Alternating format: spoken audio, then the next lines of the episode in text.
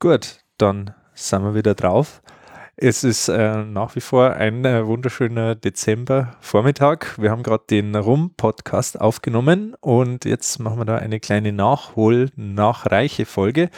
Ähm, Nummer kann ich leider nicht sagen, weil ich nicht weiß, was ich in der Zwischenzeit noch machen werde. Aber ähm, es wird um etwas gehen, was wir gerade vorgestellt haben und wo der Pitt, Peter Krause ist wieder bei mir und ich uns äh, beschäftigt haben. Vor ziemlich genau einem Jahr haben wir angefangen und jetzt ist der Graphit-Rum mhm. dabei rausgekommen. Und ähm, ja, das Thema Rum hat mich eben schon interessiert gehabt, aber ich habe, äh, muss man ganz offen zugeben, ich habe nicht so sonderlich viel Ahnung gehabt und wenn ich nicht sonderlich viel Ahnung habe, dann suche ich mir welche, die da sehr viel Ahnung haben. Und dann habe ich eben einen Pitt gefragt, Pitt, wie schaut's aus? Kannst du mir mal eine Einführung geben in das Thema Rum? Also meine sensorische Vorbildung habe ich ja schon gehabt, also die ganze Edelbrandsommelier-Ausbildung und so weiter und Obstbrände und Kräuter Geiste und Liköre sind ja mein Thema, aber rum, wie gesagt, habe ich nicht so viel Ahnung gehabt. Es war ein sehr schöner Abend, muss ich sagen. Also ja, und der Pitt war so freundlich und hat gesagt, probiert. Stefan, da coach ich dich jetzt mal. Ja, war lustig. und dann, es war, muss Ende 2016 gewesen sein, irgendwie also November, mhm. Dezember irgendwie rum.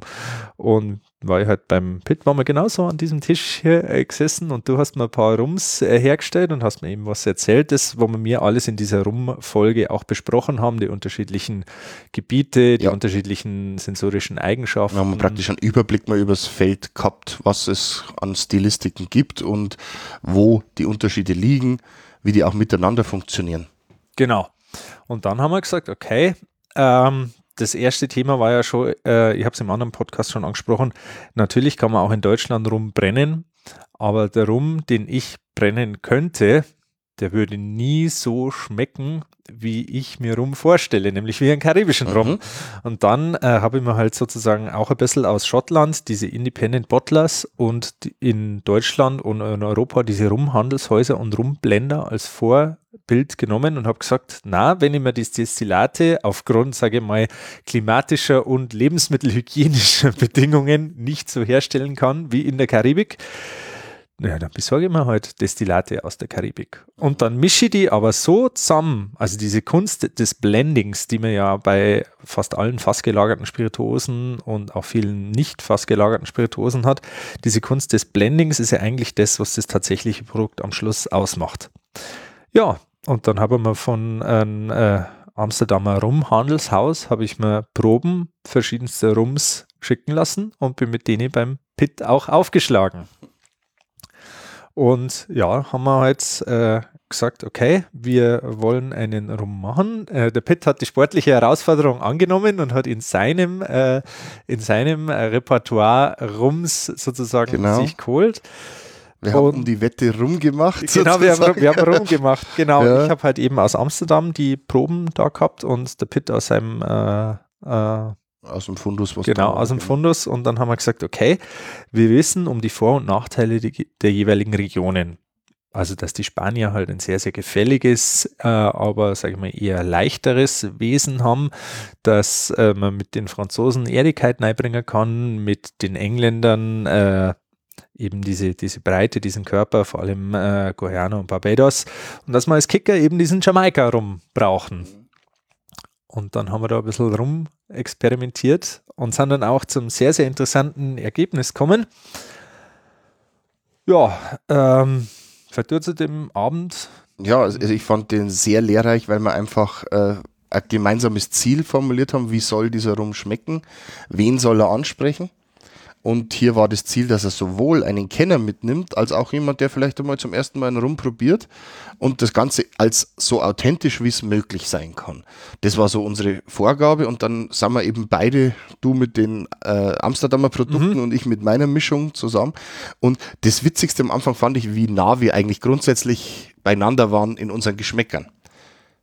Ja, vor allem, dass wir halt gewusst haben, okay, wie müssen wir, ich meine, du hast nicht zum ersten Mal äh, für deine Clubabfüllungen und so weiter, machst du das ja schon öfters und ich meine, bei uns ist ja auch das, das Blending unterschiedliche Komponenten zu Spirituosen auch ein Riesenthema. Wir haben quasi beide schon eine Vorbildung gehabt im Blending und haben wir gesagt, okay, was brauchen wir? Wir brauchen also eine breite Basis, wir brauchen einen Körper, wir brauchen Kopfnoten mhm. und wir brauchen halt nur so ein bisschen das Zipfelchen auf dem I. Ja. Und das fand ich natürlich auch ganz toll, dass du halt auch, äh, oder dass wir da einer Meinung waren, dass halt diese Jamaika-Ester als diese Kicker-Tüpfelchen auf dem I, dass die ganz, ganz wichtig sind und dass man halt eben auch so einen High-Ester genau. rum Das bringt auch das Authentische wollten. her.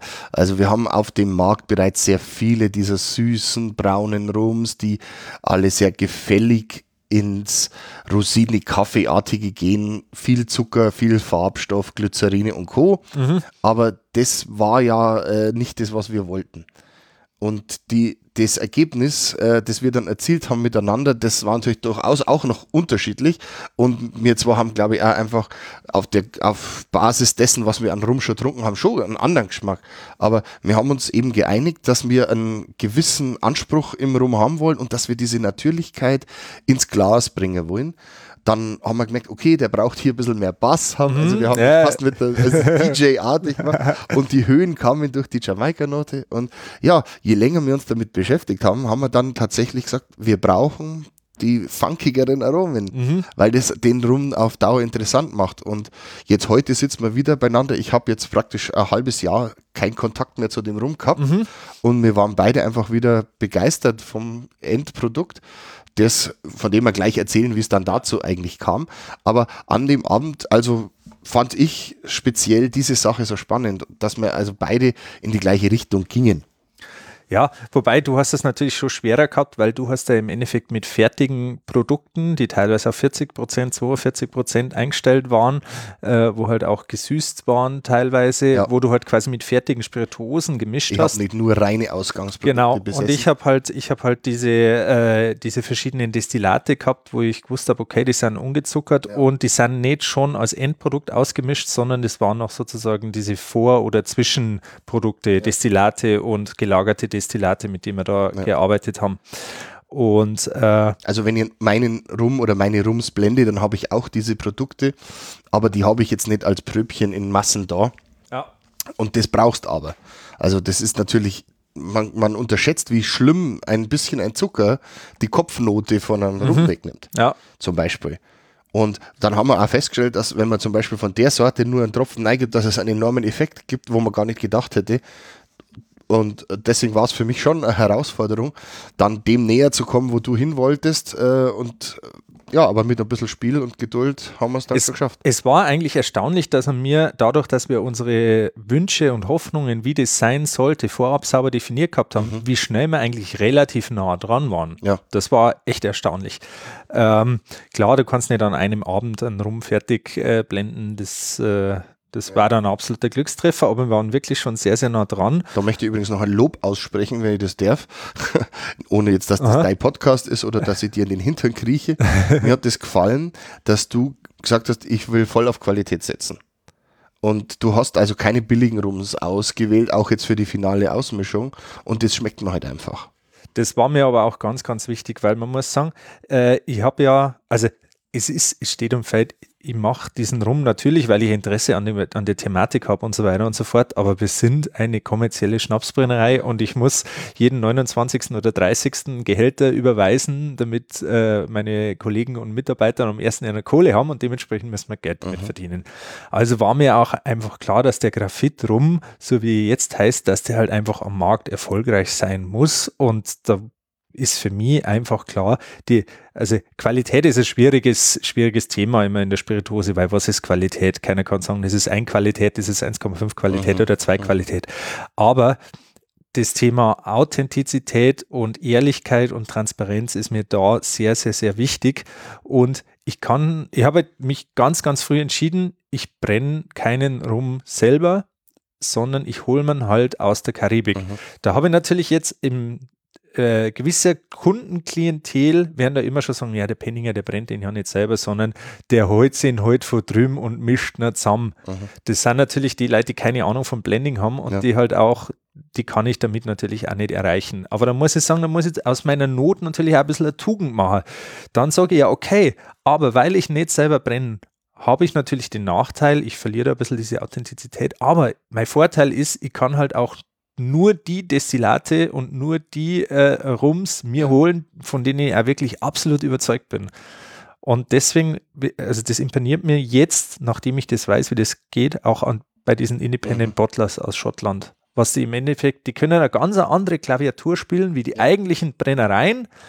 Nicht höher, nicht niedriger, sondern einfach was anderes. Genau. Und das ist genau. Und das war mir halt auch da wichtig, dass ich gesagt habe, okay, ich habe jetzt die Destillate, die aus der Karibik kommen, aber da müssen mhm. das halt auch Top-Destillate ja. sein, die super miteinander harmonieren. Das ist ja auch ein Wissen und eine, ein, ein, wie du schon gesagt hast, eine Kunst des Verschneidens.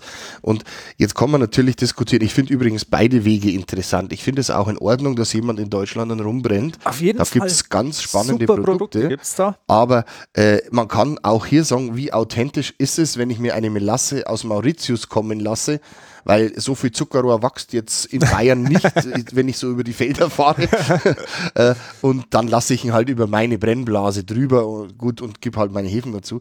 Das ist eine Kunst. Ja. Aber auch zusammen etwas zu verschneiden, äh, was jetzt dem Gaumen der Kunden entspricht mhm. und äh, auch unserem Anspruch entspricht, das finde ich auch eine Kunst. Und beide Wege finde ich völlig in Ordnung. Das ist, glaube ich, das, das, also für den Kenner einen guten Rum äh, zu blenden, ist eine Sache. Für einen Anfänger einen guten Rum zu blenden, ist eine andere Sache. Aber die hohe Kunst ist was, das haben wir zum Beispiel bei unserem Gin auch schon gehabt, ein Produkt zu erschaffen, das sowohl ja. dem Anfänger mundet, aber auch noch spannend und interessant genug ist für den Nerd. Genau, und deswegen war es mir aber. Halt eierlegende Wollmilchsau. Genau, und jetzt kann ich das Kompliment ein bisschen äh, äh, zurückgeben. Deswegen war mir ja ganz wichtig, dass ich das quasi mit dir mache, weil man gedacht habe, wenn ich jemanden schon so als Freund bei der Hand habe, der halt ein unglaublich breites spirituosen-sensorisches Wissen hat, wenn wir was haben, das bei dir sozusagen durchgeht, dann, hab ich, dann haben wir was, wo ich auf jeden Fall, ja. wo wir halt auch was, wie gesagt, wir haben was für die Anfänger und wir haben was für die, ja. für die Nerds gleichzeitig. Und weil wir halt eben auch, äh, sage ich mal, mit diesen, mit diesen High Ester, mit diesen hohen Kopfnoten, ja. haben wir halt auch was, was im Cocktail auch sogar in der Pina Colada oder im Mai Tai ja. noch seine eigene Note hat. Also, also es ist wirklich diese eierlegende Wollmilchsau rauskämmert. Also da bin ich auch total happy damit. Und ähm, als du äh, diese Idee gespielt hast, da habe ich auch gesagt, natürlich kenne ich viele Leute, die bei mir in die Tastings sind. Ich weiß, wie der Anfänger tickt. Also das ist auch durch meine, ich glaube, ich habe schon 100 Rum-Tastings hinter mir mit Leuten und da erfährst du ja auch, wo fahren die Anfänger erstmal drauf ab, was ist wichtig für den Kenner und da wollte man eben schauen, dass man das mitnimmt. Und wenn ich jetzt diesen Rum wieder im Glas habe, also mich nimmt er mit und ich bin jetzt echt versaut. Also das stimmt geschmacklich schon. Aber der ist mir interessant genug. Also ich finde den wirklich gelungen. Und ich glaube aber auch, dass äh, meine Mama da gerne ein Glasel trinken hat. Ja, ich habe muss ja zugeben, ich habe ja noch, äh, also bevor das jetzt sozusagen zur endgültigen Mischung geworden ist, ähm, habe ich auch noch versucht, noch wieder mit anderen Rums nachher noch mit reinzublenden und zu schauen, wie sich so entwickelt. Aber ich muss halt sagen, äh, die Basis, die wir an diesem Abend gelegt haben, äh, wie gesagt, wir haben den noch, noch mal fein getunt, da kommen wir dann gleich drauf. Aber ich habe dann nochmal mit, mit anderen Rums probiert, äh, einfach nochmal so rumgespielt, was wäre, wenn ich von dem und jenem und folgendem noch was rein dort hat. Aber es ist einfach nicht besser geworden. Im Gegenteil, es ist einfach immer schlechter geworden. Und dann habe ich gesagt, na, Schluss mit dem Schmarren, wenn man was never Gutes... Never change a winning team. Genau, never change a running system. ja. Und dann habe ich gesagt, wenn uns der an diesem Abend äh, sozusagen begeistert hat und mich jetzt nichts anderes mehr geflasht hat, ja. dann ist es halt einfach mal so. Da war auch, also wir sind mit dieser Idee dann nach Amsterdam zu den Profis gegangen und erstmal haben die uns das als etwas seltsam die haben äh, zu kommunizieren versucht, ja. was wir da haben. Aber äh, das im Nachhinein muss man sagen, das war, war, richtig so. War auf jeden Fall richtig so. Also es war so, ich habe, wie gesagt, von, einem, von Europas größten Rumhandelshaus äh, in Amsterdam Also äh, ich möchte jetzt den Namen nicht nennen, aber eine Google-Suche wird euch den Namen auf jeden Fall relativ schnell ausspucken. Ähm, 400 Jahre Geschichte haben die, glaube ich, gell? Ja, brutal. Also 1700 irgendwas haben ja. die angefangen. Und ähm, wir waren da eben dort und das war schon so, meine erste Anfrage, die da per E-Mail hinging, das war eher so, naja, schauen wir mal. Also die halten sich sehr, sehr bedeckt, wollen eben ihren Namen auch nirgendwo irgendwie groß stehen sehen und die waren dann auch erstmal sehr, sehr zurückhaltend und skeptisch. Und dann haben sie aber halt mal so ein bisschen geschaut, haben quasi Penninger abgecheckt, was ist Penninger eigentlich und so weiter und so fort. Und dann die zweite E-Mail war schon deutlich freundlicher und dann haben wir halt eben diesen Besuch ausgemacht, wo wir gesagt haben, aufgehend von den ersten Mustern, die ihr uns geschickt habt, würden wir gerne euch in Amsterdam besuchen, würden uns gerne auch euer Warehouse, euren Blending Room und so weiter anschauen und würden das dann gerne noch perfektionieren. Und jetzt war es so, wir waren dann, was Februar oder März mhm. war es, glaube ich, diesen Jahres. Fasching, Februar. Fasching, ja, genau. Waren wir eben äh, in Amsterdam oben, war noch relativ kalt und nass und ekelhaft, aber wir haben es uns halt da oben schön gemacht. Und äh, die haben rum. wir hatten rum und die hatten die haben halt so ein geiles Firmenzentrum ja. da, dieses, dieses alte Handelshaus, an der ist ja Kracht da. Also und wirklich, dazu ist doch die Botschaft von Jamaika. Ja, des Konsulats. Das, das Konsulat, Konsulat, also herrlich. Also äh, top. Also und, und halt wirklich noch in, also wirklich so wie es, keine Ahnung, im 18., 19. Mhm. Jahrhundert eingerichtet war. Äh, also natürlich sehr, sehr viel Show dabei, ganz klar, aber äh, tolle, tolle Firma. Und die haben dann natürlich auch ein bisschen komisch geschaut, wie ich dann sozusagen ganz der Businessman äh, und ich habe halt dann so jemanden, so ein Nerd wie dich im Schlepptau. Da haben sie erstmal so schon ein bisschen äh, geschaut, mhm. weil, sage ich mal. Vielleicht muss man sagen, wie das sonst funktioniert. Da geht jetzt eine Kette hin und sagt, wir brauchen einen Rum für den und den Markt, so und so viel darf der kosten, bitte macht mal. Genau. So funktioniert das. Und äh, man muss auch da die unromantische Seite erwähnen. Hier werden auch Rums in Tankern angefahren ja. in Mengen, die sich jetzt der normale, Produ äh, der, der, normale Konsument gar nicht vorstellen kann. Und, und auch diese extrem high-estrigen Rums, die halt wirklich dann ja. direkt in die Aromenindustrie oder in die Backwarenindustrie ja, oder so gingen. Aber gleichzeitig standen jede Menge kleine Fässer rum, wo Hochedelrums mhm. drin waren. Also die bespielen das ganze Feld von der High-End-Richtung bis zum Massenprodukt. Und wenn man das fand ich auch so spannend. Du gehst dann durch die Hallen und du siehst da ein paar so Flaschen stehen, die du als Rumkenner einfach schon oft gesehen hast. Ja. Dann merkst du, oh shit, die machen die da alle. Aha. Also ich glaube, fast die Hälfte der in Deutschland erhältlichen Rums, also na gut, äh, aber 30 Prozent auf jeden Fall, ja. äh, stammen wahrscheinlich aus dieser Mischquelle. Gehen, gehen da auf jeden Fall durch, werden durch die importiert, weil da ja. muss man sagen, äh, warum holen wir uns diese äh, Rumdestillate und so weiter von den Rumhandelshäusern, sei es jetzt Amsterdam oder äh, gibt es ja in Deutschland auch, in Hamburg, in Bad Bevensen oder so, mhm. Äh, gibt es ja viele. Warum Bristol. holen wir uns Bristol, genau, Liverpool, äh, warum holen wir uns die da und nicht direkt aus der Karibik? Erstens natürlich, klar, die Mengen, die wir anfragen, sind jetzt nicht so riesengroß und rum wird halt üblicherweise im Tankschiff. Ich war total rumfahren. enttäuscht, dass wir nicht in die Karibik zu acht Rumbrennereien gefahren sind, Stefan. Ja, das nächste Mal machen okay. wir das dann. da musst du halt 100.000 Liter nehmen. Wenn, wenn Henning ein bisschen größer ist, fahren wir, fahren, wir, fahren wir in die Karibik. ähm, aber es ist so, dass, also erstens ist es ein sehr, sehr, sage ich mal, Geheimnis umwittertes äh, Feld und zwar uns haben die alle langfristige und exklusive mhm. Lieferkontrakte und du kannst jetzt nicht einfach so mal nach Barbados fahren und bei Foursquare aufschlagen im Visitor Center und klingeln und sagen, guten Tag, ich hätte gern 5000 Liter dreijährigen Barbados oder so.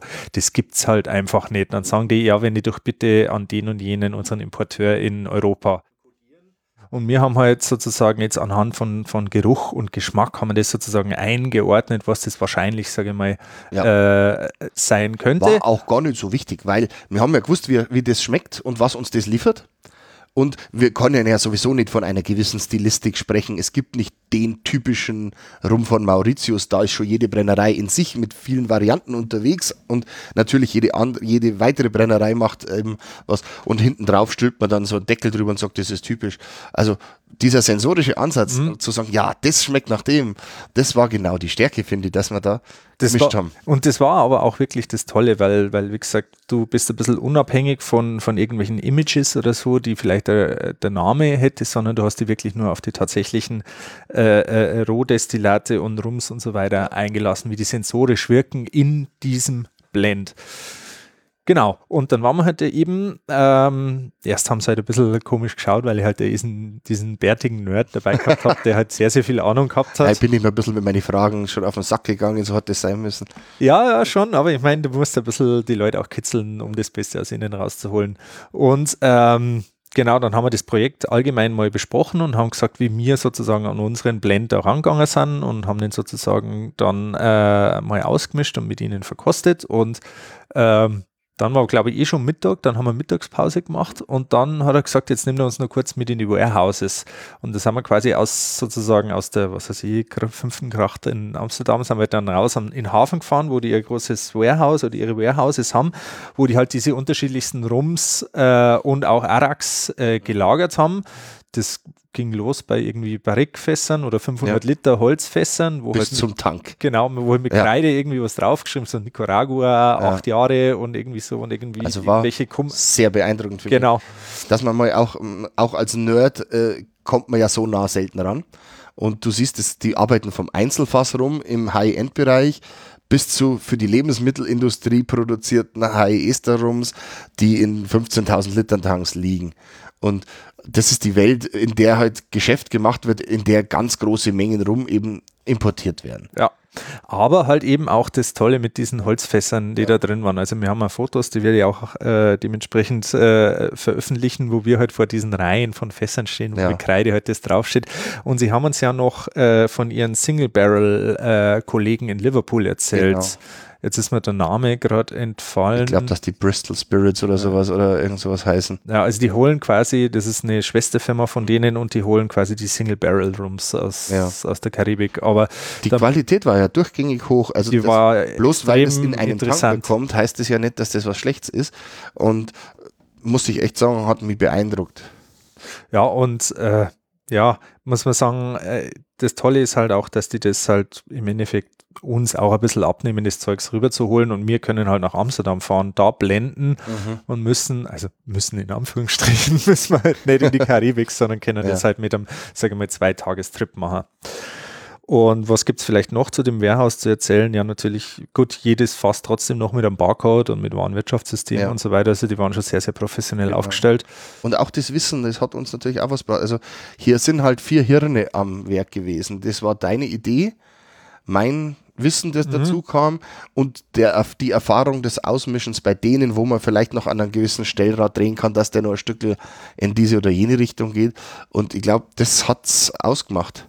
Das war schon extrem wichtig, dass man da wirklich auch mit, mit tatsächlichen professionellen Masterblendern, die das den ganzen Tag über machen, auch gemacht haben. Also erstens, wie sensorisch die das noch machen können, weil wie wir beschrieben haben, okay, an unserem Blend, wir hätten aber gerne noch einen Tick mehr an dieser Fruchtigkeit und dann ist er dahergekommen und hat mit der Pipette halt noch schnell, Moment, da habe ich noch was für euch, zack, zack, drei Tropfen und dann so, wow, mhm. krass, der hat genau, der hat genau das mitgekriegt. Die Sprache auch verstanden. Die, die Sprache, genau, hatten. die Sprache der Sensorik ja. und, und äh, wie gesagt, die sind halt Vollprofis, die haben halt dann auch zu jedem unterschiedlichen, äh, zu jedem unterschiedlichen Roh- und Grundstoff haben die halt auch dann diese Gaschromatogramme, wo man genau nachschauen kann, okay, Gärungsnebenprodukte und ja. Heavy Rum und so weiter und so fort. Das war auch schön, je länger wir dann da gesessen sind, desto mehr sind wir wirklich ins Gespräch kommen und die haben dann gemerkt, okay, die Jungs wissen, was sie vorhaben. Ne? Ja. Die wollen jetzt da nicht irgendwas einfach mal so machen, sondern die haben genaue Vorstellungen.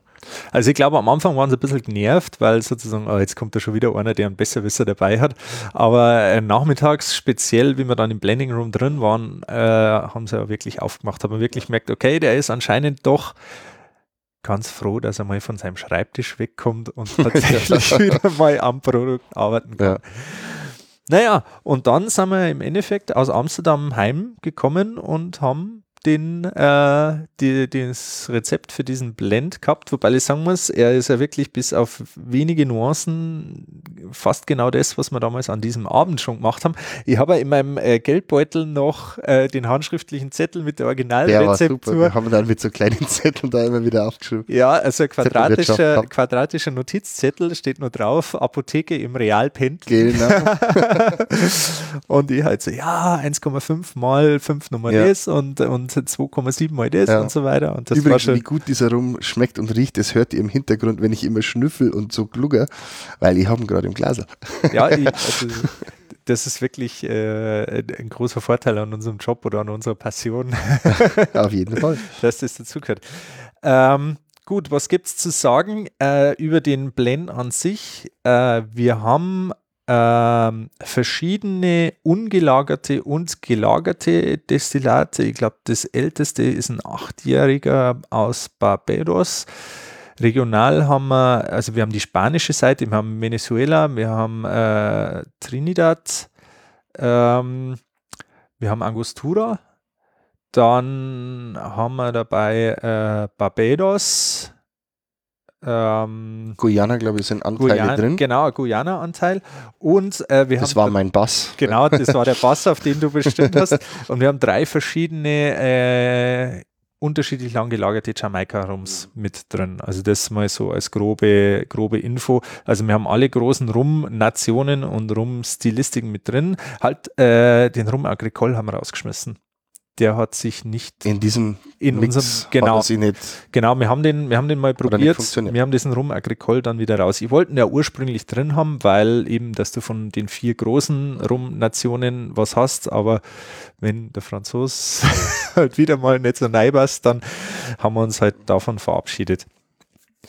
Ja und was mir halt auch ganz ganz wichtig war äh, dass man halt nicht nur diese äh, diese Rums hat, diese tollen Produkte, diese sensorischen tollen Produkte, sondern dass man da halt jetzt nicht mit Zuckercouleur oder mit Karamellzucker dann noch neigrätscht oder keine Ahnung mit 10 Gramm oder 15 Gramm Zucker nur ein bisschen versucht, die Ecken und Kanten zu glätten, weil ja, da muss ich sagen, das wenn wir gemacht hätten, dann wäre halt der Graphit rum, rum wie alle anderen, wie es halt im Regal drin stehen, schön dunkelbraun, schön äh, süßlich, äh, äh gaumenschmeichlerisch, aber, aber ja. Das war an mir sehr wichtig, dass du da wirklich die authentische Linie fährst und damit setzt er sich ab. Ja, also, weil, also erstens bin ich, bin ich der Meinung, äh, ja, das Kerze, also ganz einfach, das sagt einem der mhm. Anstand. Mhm. Zweitens, Dass man ein transparentes Produkt einfach abliefert, ne? Genau, und ich meine, ich möchte ein Produkt, ich möchte mir, also wenn da Penninger draufsteht, dann spiegelt es ja auch im gewissen Sinne einfach mich auch wieder. Und ich möchte halt dann, dann nicht, dass ich sage mal, dass ich, also ich möchte halt einfach, es ist, es wird schon eine gewisse Eitelkeit natürlich auch mit, nein, ich möchte halt einfach ein tolles Produkt haben. Und ein tolles Produkt bedeutet für mich halt einfach, dass ich halt nicht mit, mit Zucker an den ja. Rumraum gehe und auch nicht mit Farbe an den Rumraum gehe, sondern dass ich den Leuten, also den, den Genießern wie den Anfängern sorge, wie ein ehrlicher Rum ohne umeinander Gemankel, wie man bei uns in Bayern sagt, also sozusagen ohne, ohne Tricksereien oder so rangeht, was das eigentlich ja, machen weil kann. Das ist leider in dem Gebiet äh, rum sehr verbreitet, dass du Unmengen an Zucker teilweise drin hast, um das äh, gaumenfreundlicher zu machen mhm.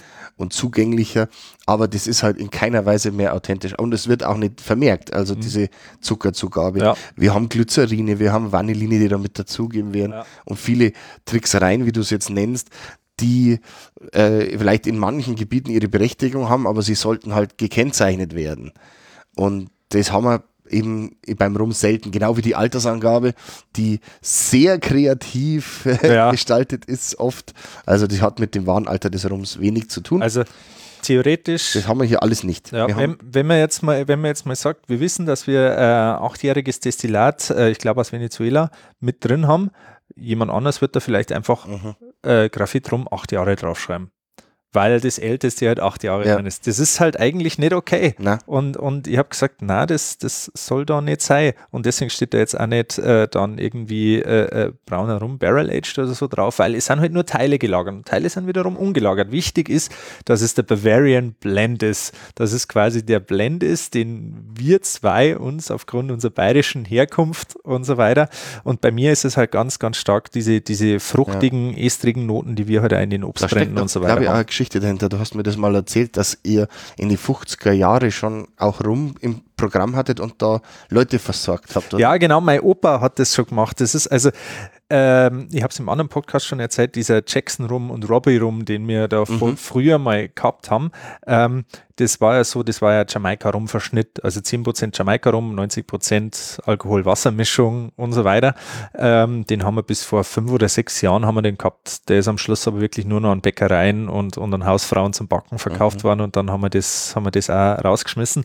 Aber wir haben halt lange Jahre so einen Jamaika-Rum-Verschnitt im Programm gehabt und mein Opa hat, ähm, und ha, jetzt weiß ich, worauf du genau hinaus willst, warum heißt der eigentlich Graphit-Rum? Also nicht nur, weil bei uns in der Nähe der Brennerei halt das Europas größtes Graphitbergwerk ist in Kropfmühl, wo halt auch die Schächte direkt unter unserer Brennerei durchgehen, der sogenannte Jadorfer Schacht, der heißt ja aus einem guten Grund Jadorfer Schacht, mhm. weil unser Standort in Jadorf sozusagen, ah, ja. sozusagen, da geht der drunter. Aber äh, mein mein Opa, der war ja, äh, ja regelrechter Tausendsasser, der hat halt eben Spirituosen verkauft und der ist natürlich auch ins Graphit-Bergwerk Kropfmühl gekommen und hat natürlich den Bergleuten dort auch äh, Schnaps verkauft. Jetzt haben die, es ist halt eine schwierige Arbeit gewesen, ist ja jetzt noch eine schwierige Arbeit, aber damals ist halt noch sehr, sehr viel mehr getrunken worden ist halt einfach ja. so, jetzt mal ganz ohne Wertung. Und die Bergleute, wenn aber unter Tage waren, den ganzen Tag, dann, wenn die halt wieder raufgekommen waren und dann was trunken wollten, dann wollten die halt auch was trinken, was halt über ihre belegten, staubbelegten Zungen und so weiter nur drüber gekommen ist. Und da waren die halt ganz spitz auf diesen Jamaika rum. Ja, und die Süße von dem Rum passt ja da hervorragend und ah, wunderbar, kann ich mir gut vorstellen. Und, und äh, da heißt halt eben, dass der Opa äh, also ich meine, Rum war ja damals schon für uns nicht so super typisch, aber der Opa hat den halt immer sehr gut im Bergwerk verkaufen können. und das ist eigentlich so ein bisschen die Tradition von meinem Opa, die ich da auch wieder ein bisschen mit aufnehmen wollte. Also natürlich nicht ohne Hintergedanken, dass ich jetzt selber großes Interesse am Thema Rum habe, aber ist natürlich immer schön, wenn man in einer Mehrgenerationenfamilie mhm. was aufgreifen kann, was einer der Vorgänger ja. schon mal gemacht hat. Ihr seid ja da eh toll aufgestellt, habt auch die Essige gemacht und alles, also ein Besuch bei euch lohnt sich Immer. Das äh, freut mich, wenn du das nochmal so äh, heraushebst. Aber ja, wir haben eine extrem große Historie, auf die ich und wir, also mein Vater und ich und, und alle in der Firma jetzt halt auch aufbauen können. Und eigentlich geht es nur noch darum, dass man sich überlegt, was heißt nur, aber eigentlich geht es darum, dass wir das Ganze, was wir eigentlich Tolles so gemacht haben und jetzt wieder toll machen, dass man das halt entsprechend nach außen ja. präsentieren kann. Finde ich ja schön weil ihr habt so eine wahre Geschichte. Also oft ist es so, du kriegst da irgendeine Marketing-Bullshit-Geschichte, wenn wieder ein neuer Gin auf dem Markt kommt oder irgend so, dass da ja. der Hund vom König immer am liebsten an dem Gin gerochen hat oder ja, was ja. man da nicht alles für Geschichten erfährt. Aber sowohl beim Granit als eben jetzt auch beim Graphit rum steckt ja eine tatsächliche Historie und ein Gebiet dahinter.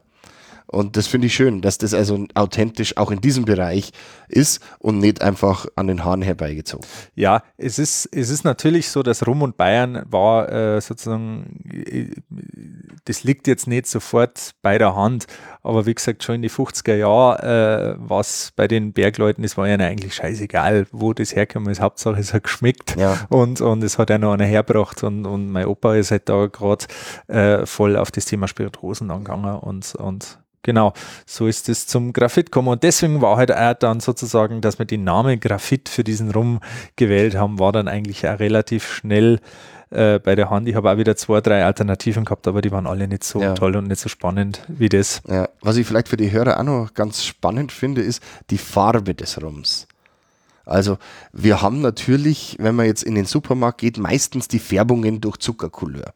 Und äh, der nicht so belesene Beginner im Thema Spirituose, der sich eine fast gelagerte Sache kauft, ob das jetzt Whisky rum oder ähnliches ist, der sagt, der ist dunkler, den hui wir, der ist bestimmt. Der muss länger, länger der muss länger genau, und hat mehr. Sein, ja.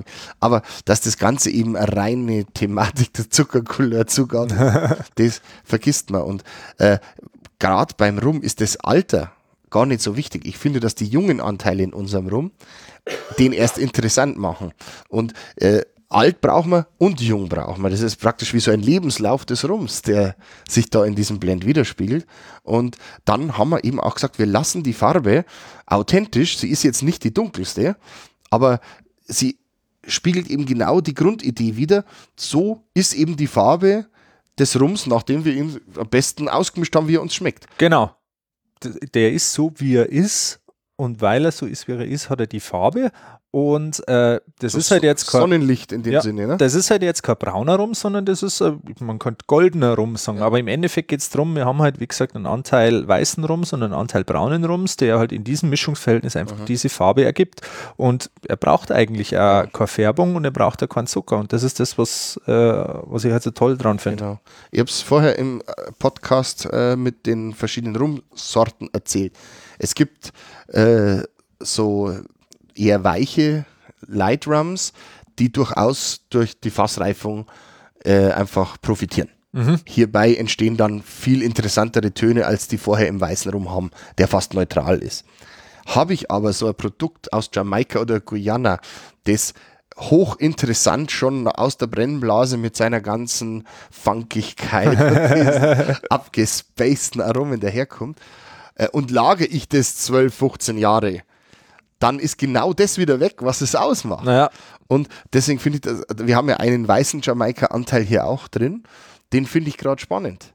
Ja, der gibt eben diese, diese Kopfnote, die, ja. also wie gesagt, die ich so toll finde. Ich meine, äh, es ist natürlich, die Geschmäcker sind verschieden und es wird dann nicht allen schmecken. Muss ja, man einfach mal nicht. sagen. Muss ja nicht. Aber äh, das ist halt unser Blend und, und ähm, das ist, es ist ein Bavarian Blend, weil er uns als Bauer, als Bayern, da, als uns Bauern, deswegen Agricole, nein. weil er uns halt so, so gut schmeckt und deswegen, ja, ähm, ja hoffe ich, dass ihr den mal probiert, dass ihr da mal Macht's auch reinschmeckt und dass er euch auch mundet. Über das genaue Etikett können wir leider jetzt noch nichts sagen, weil ich habe jetzt drei verschiedene Varianten vor mir und wir müssen uns jetzt noch entscheiden, welches das mhm. wir nehmen. Ich habe jetzt dann auch nochmal einen Termin bei der lieben Simone, unserer Gestalterin, mit der wir alles so gemacht haben, um das Thema nochmal genau zu besprechen. Wir uneinig auch. ja, natürlich. Wir haben drei verschiedene Varianten und jetzt, wenn wir 30 Leute fragen, dann. Dann haben wir 30 Meinungen. Genau. Ja. ja. Gut, soviel dazu. Das wollte ich noch zum Thema Rum äh, nachbringen, eben über unseren Graphit Rum. Ich möchte auch nochmal sehr gerne eine Folge machen über deutsche Rums im Speziellen. Ich habe da ja schon einen ganz lieben äh, Freund im Hinterkopf, mit dem ich das machen werde. Ähm, dazu quasi später noch mehr. Und ansonsten, ja, würde ich sagen, hör mir auf. Nochmal vielen Dank. Pitt. Sehr gern. War ein Erstens, total spannendes Projekt und lasst euch überraschen. Der wird euch schmecken, glaube ich. Super. Ja. Danke nochmal, erstens für den Podcast, zweitens natürlich für deine ganze Hilfe bei dem Projekt und äh, dass du da mit dabei warst. Gerne. Bis bald. Tschüss. Ciao, Servus.